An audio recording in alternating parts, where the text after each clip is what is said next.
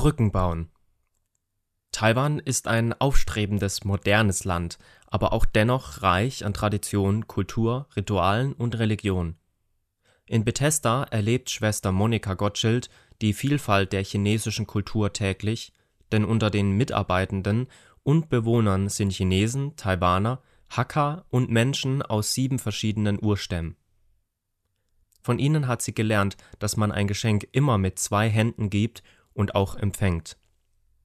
Je mehr du die Hände ausstreckst, desto tiefer die Beziehungen, sagt ein chinesisches Sprichwort.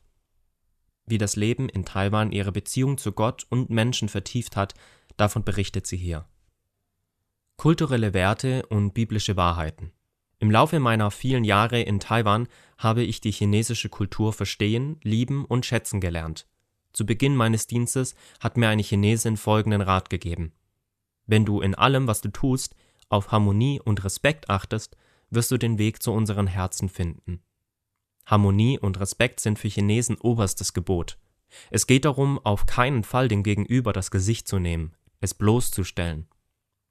Viele Werte der chinesischen Kultur entsprechen biblischen Wahrheiten.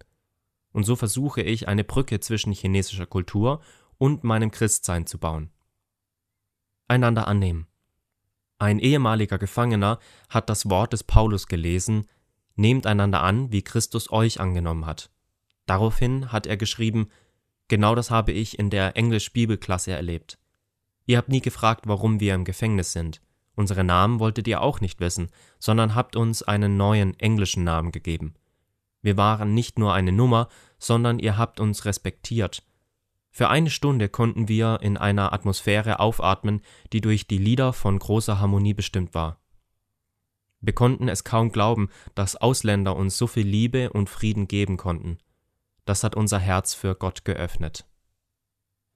Respekt und Liebe. Der Bruder einer Mitarbeiterin kam nach vielen Jahren zum Glauben und erzählte, dass ihn die Geduld und der Respekt seiner Schwester überzeugt hat.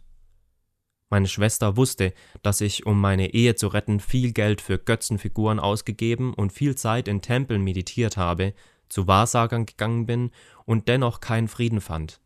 Und plötzlich hat sie mir gesagt, dass sie großen Respekt vor meiner Religiosität hat und gefragt, ob ich denn nicht einmal ihren Gott kennenlernen wollte.